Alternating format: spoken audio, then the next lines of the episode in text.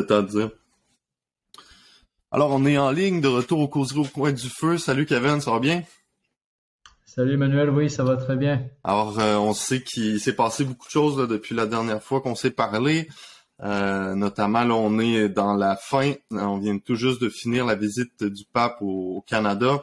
Alors, le but de notre notre causerie aujourd'hui, de notre notre épisode, c'est de revenir un peu sur cette sur cette visite, sur euh, quelques moments forts et aussi euh, faire peut-être un petit bilan, une petite analyse de qu'est-ce qu'on en comprend. En tout cas, qu'est-ce que va être euh, d'une certaine façon là, la, qu'est-ce que laisse le, pape comme héritage pour l'Église ici au Canada, mais aussi en général pour euh, ah, pour la nouvelle évangélisation, parce que ça a été aussi de ça qui a été question.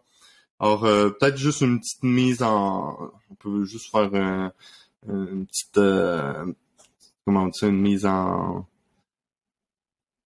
Contexte? Ouais, c'est une petite mise en contexte, merci. Alors, une mise en contexte, donc le pape venait, hein, il disait comme pèlerinage. Euh, attends, on va, on va refaire un truc, on va, on va prendre le temps juste de saluer au début aussi. Peut-être ça va être plus, euh, moins... Euh, on va reprendre ça, OK?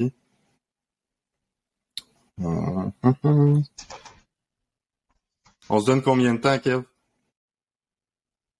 Oh, une demi-heure? OK, une demi-heure. Nous sommes de retour au causerie au coin du feu. Salut Kev, comment ça va? Salut Emmanuel, ça va très bien. alors, oui, oui, ça va bien, ça va bien. Beaucoup de choses qui sont passées là depuis euh, depuis Pâques. Hein, à Pâques, j'avais fait le, petit, la petite série avec le père Guillaume Bruté de Rémur. Puis après, là, ça a été euh, une tornade. Euh, plusieurs choses. toi aussi, je pense, ça a été ça a été pas mal vite. Là, là on te retrouve en vacances. Oui, oui, c'est ça. Alors, euh, moi, j'ai pas été en vacances, mais je vais l'être au mois de, au mois d'août. Et j'ai vécu de façon très intense, très personnelle aussi cette, euh, cette visite du pape, spécialement à Québec. J'en parlerai plus tard. OK, excellent. Alors moi, je viens juste de revenir là, hier soir hein, de Rome. J'ai fait un échange avec le pape. J'ai eu la, par contre, j'ai eu la, grâce de le voir lors de du euh, un symposium, en tout cas pour la famille, à la fin de à la fin de juin. Alors moi puis ma fiancée, on est allé euh, faire la, la messe entre des familles. Juste c'était trois quatre jours avant notre mariage. Donc ça a été ça a été vraiment une belle grâce pour nous. On a pu voir aussi le, pape euh, d'assez près, reçu de très belles de très belles paroles pour pour l'ensemble des familles qui étaient là. Il faisait très, très chaud sur la place Saint-Pierre. Hein, c'était, euh, c'était assez impressionnant. C'était la, même chose aussi pour notre mariage. C'était une très, très belle cérémonie. On va peut-être mettre euh, quelques, quelques photos, mais euh, il a fait il a fait très chaud. Mais le, Seigneur passe aussi dans la fournaise ardente, comme on le sait. Alors, le pape le pape était à Québec. En fait, le pape était au Canada cette semaine. Il venait en, en pèlerinage pénitentiel qui avait dit il y a une délégation euh, des, euh, des, autochtones euh, qui était allée à Rome, je crois, en avril, hein, pour rencontrer le pape. Et puis, il leur avait promis qu'il viendrait. Chose promise, chose faite.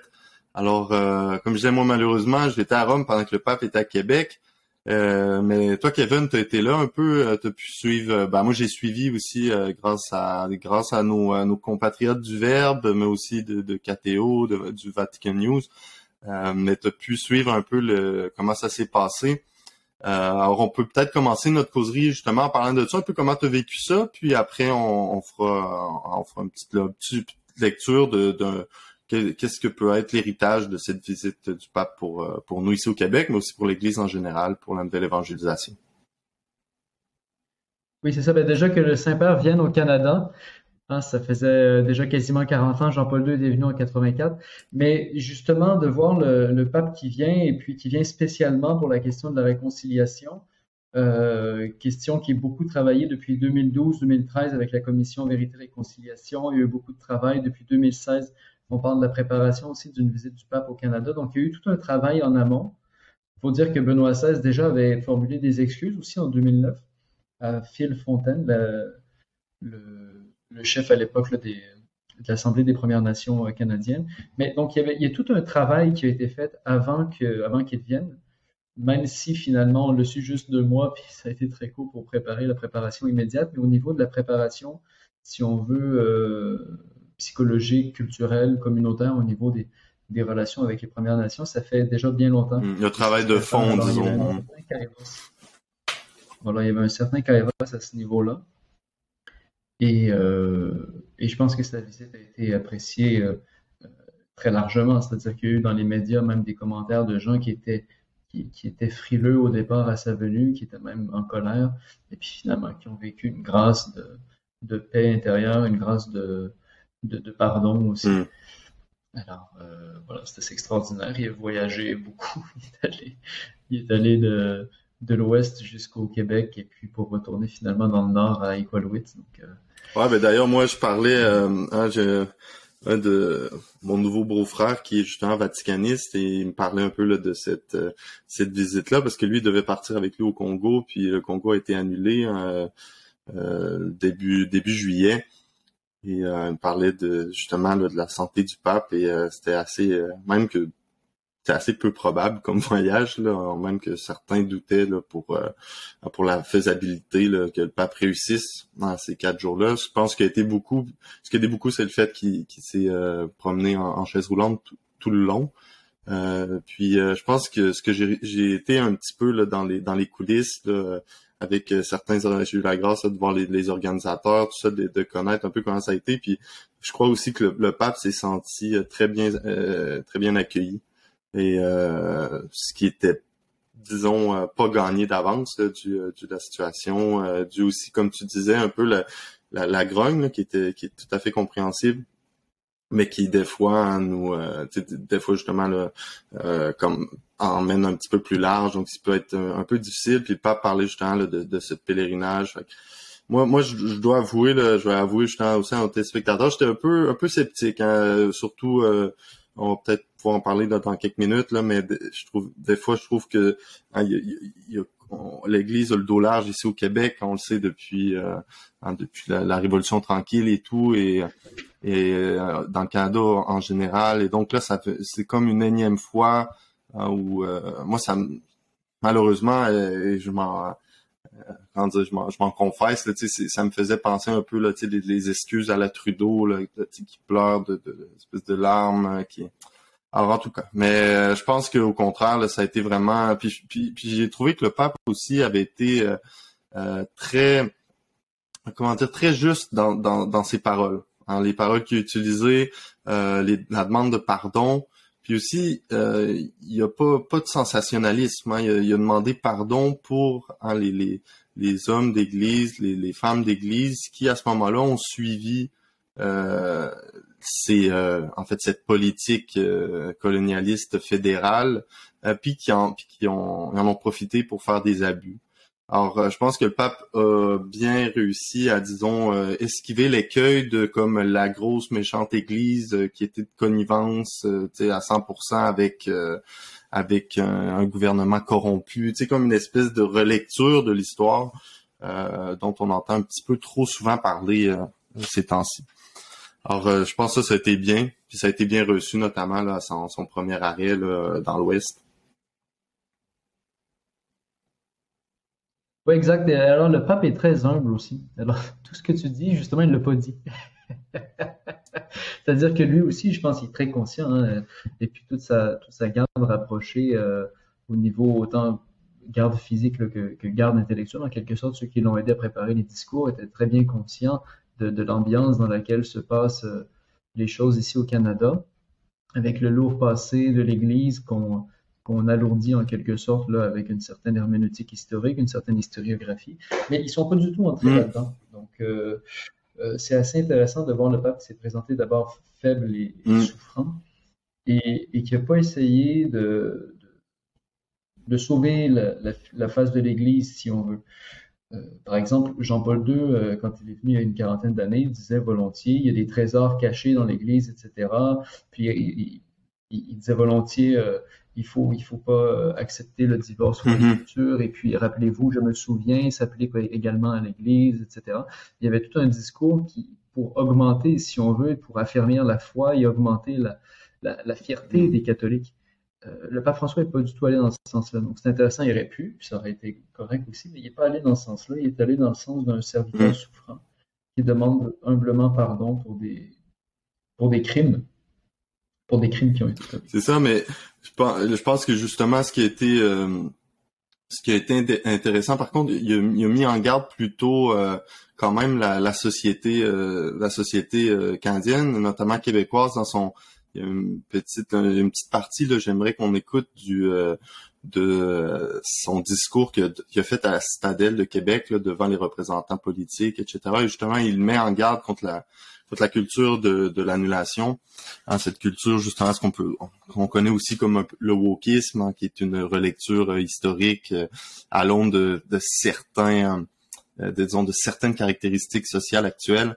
Et il, parle, il parle de ça et je crois que c'est important de, c'est important qu'il l'ait fait. Hein, justement, il, il a comme il a, il a réussi à, justement, comme je disais, à esquiver les écueils hein, d'une peut-être de rentrer directement dans le vif du sujet par rapport à ça, mais il n'a pas été non plus, euh, il, a, pas fait abstraction quand même de cette dynamique-là qui est présente euh, maintenant de plus en plus partout dans le monde. Hein, le pape euh, est tout à fait conscient de ça parce que moi, pour avoir été passé le dernier mois justement là en Italie l'année dernière aussi, on voit que ça devient de plus en plus présent et même pour enseigner dans les écoles, c'est très très difficile aujourd'hui hein, de parler d'histoire avec euh, avec une nouvelle génération parce qu'ils sont de plus en plus colonialisés euh, idéologiquement. Alors c'est justement ce que le pape dit. On va, on va écouter ça, puis après on va revenir là-dessus, euh, Kevin.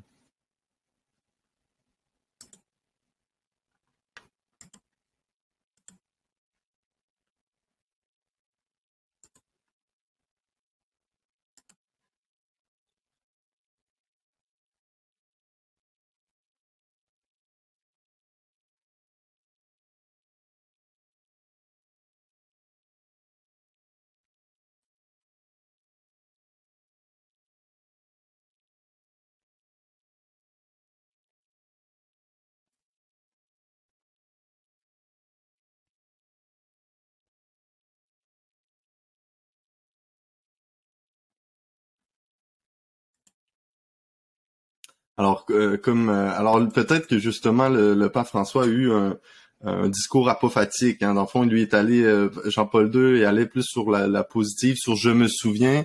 alors ici, le, pape François peut-être plus sur il faut pas oublier, ou en tout cas, il y a certaines pages, en ce qu'il dit, avoir dépassé les pages sombres de l'histoire, comme si ces pages sombres-là étaient des, pages à arracher. mais de dire, dans le fond, ces pages-là font partie de qui on est. Et, euh, et chaque personne qui, euh, je sais pas, tu sais, qui fait fi un peu de, de, de cette, de, en fait, de la croix, comme, comme chrétien, on parle de la croix, cette croix que toi et moi on a ici dans le cou, et qui veut dire qu'il y a quelque chose dans notre histoire hein, qui est comme une pierre d'achoppement et avec lequel justement Dieu nous appelle à nous réconcilier. Alors ça, ça se fait au niveau individuel comme au niveau aussi de, de des sociétés, des pays. Et, euh, et le pape justement parlait de cette colonisation idéologique, je trouvais la parole magnifique parce que c'est vraiment qu'est-ce qui euh, qu'est-ce qui se passe de plus en plus et c'est ce qui rend aussi le dialogue très difficile. Euh, souvent essayer de parler avec les gens, on, est face à une espèce de nouvelle censure, nouveau euh, une espèce de nouvelle dogmatique très très imperméable. Alors je crois que moi je l'ai trouvé ça très beau que le pape parle de ça. Oui, absolument, effectivement. Il fait, c'est ça, il fait œuvre de lucidité aussi et de, de rappel à l'ordre au niveau intellectuel, mais c'était pas le, c'était pas la pointe de son discours, c'est ça qui est intéressant. Donc, il a réussi à le, à l'intégrer dans son discours sans, euh, sans avoir l'air de faire une morale finalement à la nouvelle intelligentsia euh, de, d'extrême mmh, gauche. exactement. Ben, bon, pour revenir un petit peu plus à, euh, peut-être sur le sur la réception là de ah parce que le, le on, on, on s'imagine euh, et c'est aussi ce que euh, ceux qui s'occupaient là de de l'organisation du voyage essayaient de hein, de, de, jouer avec la, joie de recevoir le souverain pontife ici au Canada après 40 ans. La dernière fois ah non, pas Jean-Paul II est venu, c'est vrai, en, 2000, en 2002. Mais euh, mais la joie de recevoir le, pape, mais aussi en même temps le, contexte actuel qui était celui, hein, qui est un contexte pas particulièrement festif. Donc, euh, mais on voit que les, les, autochtones ont, et en général, je crois tout le monde ont vraiment euh, sont rentrés dans ce processus-là qui doit, qui appelle justement une nouvelle, comme une nouvelle renaissance, je dirais, en tout cas, et un moment aussi pour l'Église de, et peut-être pour les pour l'Église, mais même pour le Canada en général, hein, de comme revenir, hein, de, de, de, renaître et de, comme pouvoir commencer à passer à autre chose aussi, avoir une, c'est un peu ça la, la réconciliation. Absolument. Alors, il y a vraiment, il a vraiment humblement demandé pardon à plusieurs reprises même et de manière différente parce que entre les différentes journées, tout n'était pas au Canada, mais ici on avait dans la, à la une des journaux, ah, le pape a dit ci, mais il n'a pas dit ça, il aurait dû hmm. dire explicitement que c'était pour les crimes commis par le clergé sur les, euh, les mineurs, etc. Donc, euh, puis finalement, ben, il, a dit ça. Euh, Exactement. par exemple, au verbe de jeudi à la cathédrale. Et encore là, c'était pas la pointe de son discours, mais il a intégré une phrase qui n'était pas prévue d'ailleurs dans le protocole, là, mais qui a ajouté. Et, et voilà, donc il, a pu ajuster aussi pour vraiment montrer qu'il n'était pas là pour, sauver la face de qui que ce soit, mais pour montrer qu'il était 100% ouvert à la réconciliation et que la seule chose qu'en réalité qu'il voulait apporter, c'était d'apporter au cœur cette ouverture à la réconciliation. Parce que c'est une chose de demander pardon, c'en est une autre ensuite de l'accueillir et de cheminer soi-même, euh, personnellement en tant qu'autochtone, euh, peu importe les, communautés, et euh, de cheminer personnellement ensuite dans ce pardon, dans cette réconciliation et même de mmh. manière communautaire aussi. Et ça aussi, on a eu des échos dans les médias que certains ont eu comme cette grâce de, euh, de se sentir appelés à cette mission dans leur propre communauté, parce qu'on sait très bien que les communautés autochtones sont très tissées, serrées, et donc que tout, ce, tout, ça se vit en communauté. Le, personnel et le communautaire est intimement liés dans ces communautés. Donc c'est très, très intéressant de voir qu'il y a déjà, il y a déjà un élan dans cette... Euh, dans cet accueil du pardon et dans ce cheminement de réconciliation mmh. je crois aussi, en tout cas moi pour parce que c'est vrai, euh, c'est important de parler justement du côté des, des autochtones, du côté de, des, des métis, des inuits, de ceux qui ont vécu, hein, dans le fond ce qu'on appelle euh, généralement les victimes, mais aussi de se mettre de l'autre côté. Par exemple, moi, euh, même moi, avec avec ce passage du pape là, j'ai vécu une certaine une certaine conversion par rapport à cette question là à une certaine ouverture. Euh, donc, été aussi pour moi un moment. Non, puis je pense que c'est important aussi comme comme Canadien, comme croyant, comme euh, comme fils de l'Église du, du Canada, tu sais, de vivre aussi ce, ce temps de réconciliation là et de voir comment est-ce que nous on est appelé à être réconciliés avec notre histoire, disons plus générale et spécifiquement cette page là de notre histoire. Et peut-être des fois parce qu'on peut avoir tendance à minimiser ou tendance à comme dire oui mais mais là de comme juste de vivre ce moment-là comme un moment euh, un moment littéralement euh, de, comme le, serviteur souffrant d'Isaïe donc celui qui euh, celui qui qui va envers tu sais qui qui pas peur comme le pape d'aller à, l'encontre de, hein, de, de de tout qu'est-ce que ça peut être comme d'un rejet, hein, parce que comme celui qui demande pardon, on sait que le pardon c'est c'est ce, ce, don gratuit. Hein, il y a la différence d'ailleurs entre les excuses. Une excuse, hein, c'est je m'excuse de quelque chose, bon, je, minimise un peu. Tandis que le pardon, c'est que je me remets entièrement entre les mains de, de celui à qui j'en fais la demande. Et l'autre est euh, l'autre toute la liberté de l'accepter ou pas. Et ça, je crois que c'est important. Et euh, donc, en tout cas, moi, je crois que pour même pour l'Église, justement, comme je disais, c'est pour ça qu'il y a eu ça, fait un certain renouveau, en tout cas, un, nouvel élan, et pour être capable aussi de cheminer ensemble. Et d'ailleurs, euh, c'est intéressant que le pape a voulu faire ça sous les auspices de ce qu'on appelle hein, la bonne Sainte Anne, non à la mère de Marie, une figure très importante ici. On sait que le, que le sanctuaire de Sainte Anne de Beaupré est le plus ancien sanctuaire d'Amérique du Nord. Euh, mais aussi la figure de Sainte-Anne pour les euh, pour les autochtones depuis euh, hein, depuis des, centaines d'années et, centrale même dans leur dans leur foi et d'ailleurs c'est c'est quelque chose de très intéressant que moi j'aime beaucoup parce que c'est c'est pas anodin là, ce que qu'on parlait tout à l'heure un peu avec l'idée de la culture de de, l'annulation et tout ça c'est qu'il y a ce genre de, de mentalité là vient toujours briser la transmission en fait j'ai plus rien à recevoir. Hein, tout doit être déconstruit, tout ça. Tandis que Sainte Anne, qui est la grand-mère, et le, pape en a parlé des anciens, des grands-parents, hein, a, parlé aussi de la tradition. Et nous, ici, au causeries, c'est un peu ce qu'on essaie de remettre de l'avant, de transmettre ce qu'on a reçu. Euh, et tout ce qu'on dit, je veux dire, on n'a rien inventé ici. On est juste deux personnes qui, qui comme ça, en profitent pour jaser un petit peu et, redonner ce qu'on a reçu. Mais moi, je trouve que c'était très beau. et c'est ce que le pape aussi euh, parlait, parlait de à la joie de transmettre, de, de, se mettre à l'écoute des, à des traditions. Et ça, ça veut dire pour tout le monde, c'est qu'au-delà, hein, pour les autochtones, pour nous, c'est qu'on on a tous une, on a une histoire qui est commune. Et euh, cette histoire-là, elle peut être, elle peut être transmise, elle peut et surtout être enrichie. Et, euh, et ça, ça nous, c'est une richesse extraordinaire.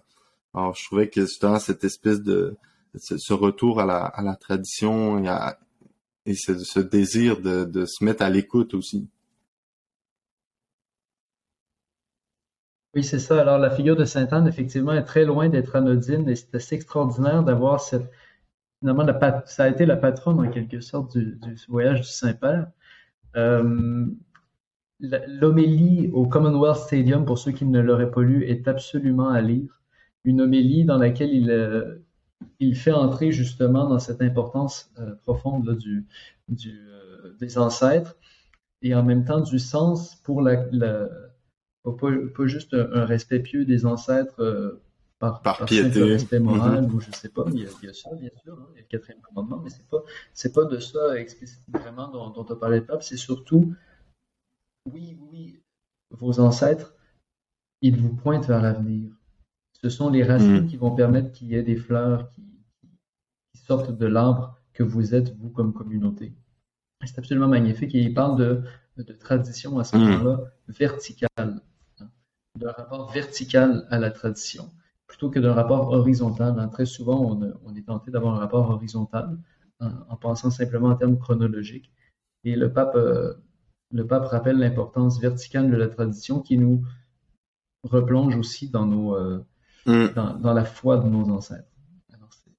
ben moi, c'est d'ailleurs, je pense que c'est la même chose pour toi. C'est peut-être une des choses aussi qui, pas juste au niveau euh, pas juste au niveau euh, intellectuel, mais presque au niveau poétique. Hein. Puis le, pape en a parlé un petit peu de, ce euh, retour. Il parlait aussi de comment est-ce que ces, premières nations-là sont, sont les nations du, de, la poésie. Hein. D'ailleurs, ce qu'on retrouve beaucoup dans la Bible, hein, qui est une lecture euh, poétique, comme un, un, récit théologico-poétique du monde. Et souvent, il y a cette espèce de poésie-là hein, qui qui est transmise et qui aide aussi à comprendre certains mystères hein, de, de, du créé, de la création, tout ça. Il parlait de, dans son euh, dans sa conférence de presse dans le dans l'avion.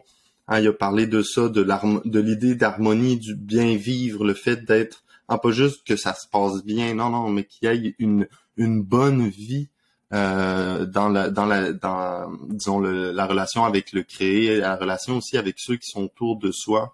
Et ça, je trouvais euh, l'idée de quelque chose qui soit pas seulement horizontal, mais aussi euh, vertical. C'est souvent ça. C'est quand on reçoit de la tradition, c'est que tous les livres qu'on a ici derrière nous, ben c'est c'est pas juste quelque chose qui, est chronologique. Non, ça devient quelque chose qui s'ancre dans notre vie et qui nous permet de dans cette espèce d'ascension là, hein, de pouvoir faire nôtre. Et d'ailleurs, une des euh, au début, là, une des, des, petites citations que j'avais mis pour les causeries, hein, c'était celle de, je pense, c'est Saint-Jean de Canterbury ou de Salisbury. Hein, on, est comme des nains hein, qui sont euh, qui sont assis sur des épaules de géants. moi, moi, je me sens complètement comme ça. Euh, c'est un, un nain, mais qui, il dit c'est notre regard, on peut voir plus loin, pas parce que notre regard est plus perçant, mais parce qu'on est seulement mis plus haut et qu'on reçoit comme un don qu'est-ce qu'est-ce qu'ils ont dit, qu'est-ce qu'ils ont travaillé, tout ça. Et ça, c'est une beauté, hein, d'ailleurs, c'est ce qui nous permet de pas tomber dans une espèce de barbarie euh, qui est celle de vouloir euh, un peu tout détruire, euh, de, de, de, rester un peu euh, recentré sur soi-même, sur notre petite vie, sur notre petit notre, notre cellulaire, etc.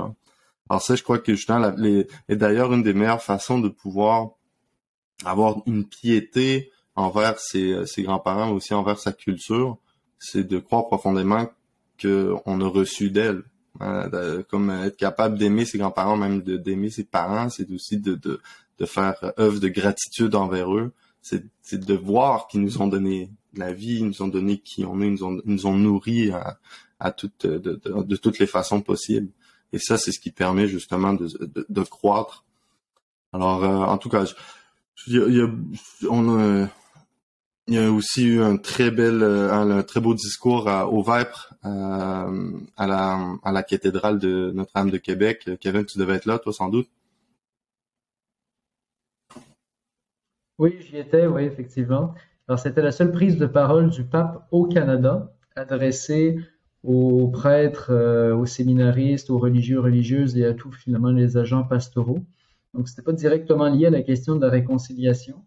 Mais euh, en tout cas, sur place, il y avait une ambiance absolument magnifique, une ambiance de famille. Hein. Il y avait des, des prêtres de différents diocèses du Québec, mais du Canada aussi. Il y avait évidemment la délégation d'évêques qui suivait le, le, pape. Il y avait des, euh, des religieuses aussi d'un peu partout. Il y avait des communautés religieuses que j'avais jamais vues euh, qui étaient là. C'était tout à fait superbe. L'esprit de famille, la joie de retrouver le, le Saint-Père ensemble et de prier avec lui. Et alors le pape nous a délivré en quelque sorte une charte euh, de l'évangélisation pour aujourd'hui. Sans, nous, sans moraliser, sans dire vous avez échoué, etc. Mais il a dit, lorsqu'on vit l'échec, il est revenu sur le thème de la matinée qu'il avait développé avec mm-hmm. le récit des, des disciples d'Emmaüs. Euh, donc il était revenu sur cette question de passer de l'échec à l'espérance le matin et le soir au Vêpres, il nous a dit, lorsqu'on, lorsque vous vivrez l'échec, lorsque vous vivez l'échec, hein, retournez en Galilée Retournez voir le crucifié ressuscité. Retournez à la source. Retournez à la source pour vivre l'enthousiasme des actes des apôtres. C'est ça qu'il a dit. L'enthousiasme. Sortir avec l'enthousiasme des actes des apôtres. Et euh, ce qui est revenu comme un, refrain finalement dans, son, dans sa réflexion de, de 5-6 pages, hein, c'est mm. l'alegria de la mm. fe, hein, la joie de la foi. Et là, on reconnaît notre pape, évidemment, qui depuis 2013 ne cesse de marteler que l'évangile est pour nous une, bonne nouvelle, hein, finalement. Et de mm. vivre de manière incarnée dans l'apostolat. Puis, nous a rappelé. Sortir avec la joie de la foi, parler du Christ, mm. parler du Christ, oser parler du Christ, témoigner dans votre vie de manière crédible et vivez-le de manière fraternelle. C'était les trois points qu'il nous a donnés, les trois défis. Oser parler du Christ, euh, témoigner dans notre vie de manière crédible et puis le vivre de manière fraternelle, communautaire, joyeuse nous invitant à avoir un nouvel art de vivre en quelque sorte, hein, pour que l'apostolat soit incarné dans un art de vivre chrétien et joyeux. C'était vraiment ça qui nous disait. D'ailleurs, disons, il y, avait un petit préambule à ça qui était euh, peut-être un petit peu plus euh, euh, un petit peu plus intellectuel, mais en tout cas, en, en tout cas, en bon jésuite, hein, il, a, a parlé du discernement. On sait que c'est quelque chose qui nous intéresse à nous aussi.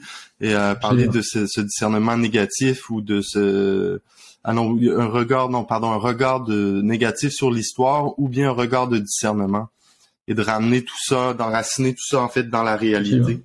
Et disait, exemple, le regard, il s'agit pas d'avoir un regard naïf, mais un regard qui est optimiste, en fait, un regard justement de Hein, de, de savoir qu'après la croix, hein, il y a la résurrection. Et puis euh, ce, ce, regard de discernement qui est capable de voir que le fin mot de l'histoire, euh, ultimement, il est pas nécessairement là dans le dans le nous, dans l'ici et maintenant, et que l'histoire continue à se développer comme tout à l'heure tu parlais de, de façon chronologique, mais surtout hein, avec euh, à chaque chaque instant est un instant d'éternité hein, où, euh, où tout se passe. Hein. On a déjà parlé de ça un petit peu, hein, le, déjà le pas encore. Et ça, c'est très important que le, que le pape remette ça, parce que comment est-ce qu'on peut être joyeux? Comment est-ce qu'on peut parler encore de Jésus aujourd'hui en 2022? Euh, avec euh, soit une indifférence d'un côté ou bien un, un, petit rictus en coin de l'autre euh, et être joyeux, ben, c'est justement en ayant cette, cette lecture-là hein, qui nous permet euh, d'être des bâtisseurs d'espérance. Ça, j'ai trouvé ça très beau qu'il a parlé de. À la fin, il se, tourne vers Saint François de Laval et il parle de Saint François de Laval euh, comme un bâtisseur d'espérance. Et, euh, et, je trouvais que le pape était non seulement un grand poète, mais qu'il vraiment là, il venait, il venait toucher une fibre très féconde aussi pour l'Église ici. retourner à Saint François, retourner à, à, à dans le fond, d'une certaine façon, c'est une espèce de je me souviens tout cas, de retourner à, à, à, une, à une fécondité de l'Église. Arrêtez d'être une Église. D'enfant, lui est venu demander pardon pour que l'Église arrête de s'excuser. En tout cas, moi, je le vois comme ça. S'excuser d'exister. Parce que comme te dis, qu'est-ce qu'il a dit? Il a parlé d'évangélisation. Et le pape en a parlé aussi dans, euh, euh, dans la, lors de, dans la conférence de presse dans l'avion un peu de cette vision du je pense une, journaliste américaine qui essayait un peu de, le prendre en coin. Et disait ben, l'important hein, c'est de voir qu'il y a eu et comme toujours il y a eu des erreurs il y a eu des, des, des, des, il y a eu des stupidités il y a eu aussi des, scandales. Mais maintenant est-ce que est-ce que ça c'est le fin mot de l'histoire? Non. Ah, ça ce serait juste un regard le regard négatif le regard défaitiste et là le, regard de discernement c'est celui qui fait que on est ici en train justement de, parler de ça, essayer aussi nous de, comprendre un peu qu'est-ce qui se passe, même avec l'Église en général, mais qu'est-ce qui se passe avec nous ici euh, ici au Canada. je pense que ça t'a dû euh, euh, et ça t'a dû aimer, non, Kevin?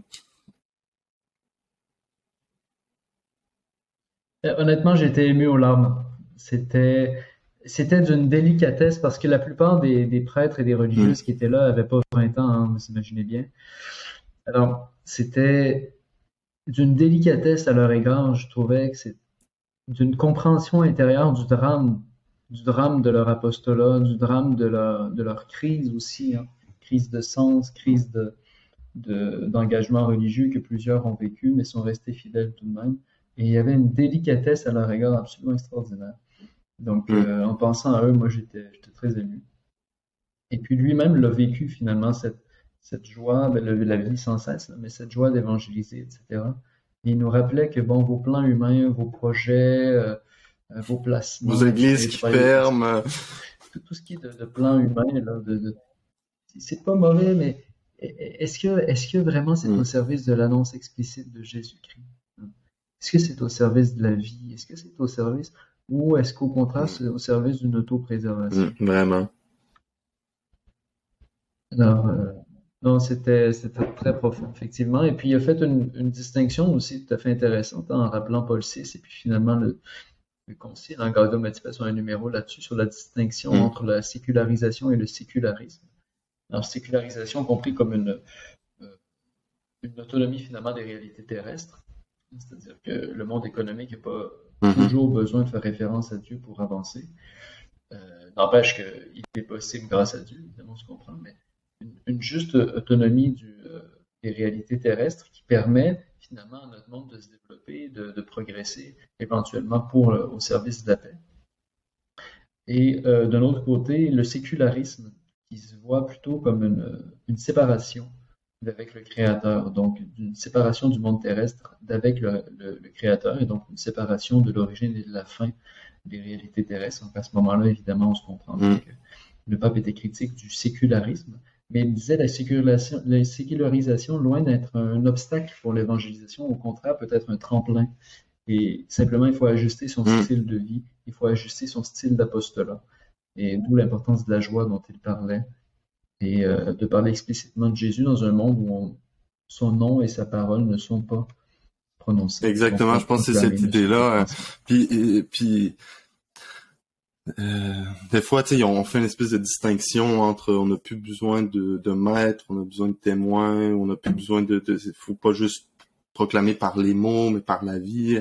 c'est un peu c'est souvent des figures de style, c'est un peu une façon de parler parce que dans les faits, les deux, hein, pour être une vie qui est complètement humaine et, et, et, et, entière, va être une va être une vie qui, proclame et qui, agit et qui se vit.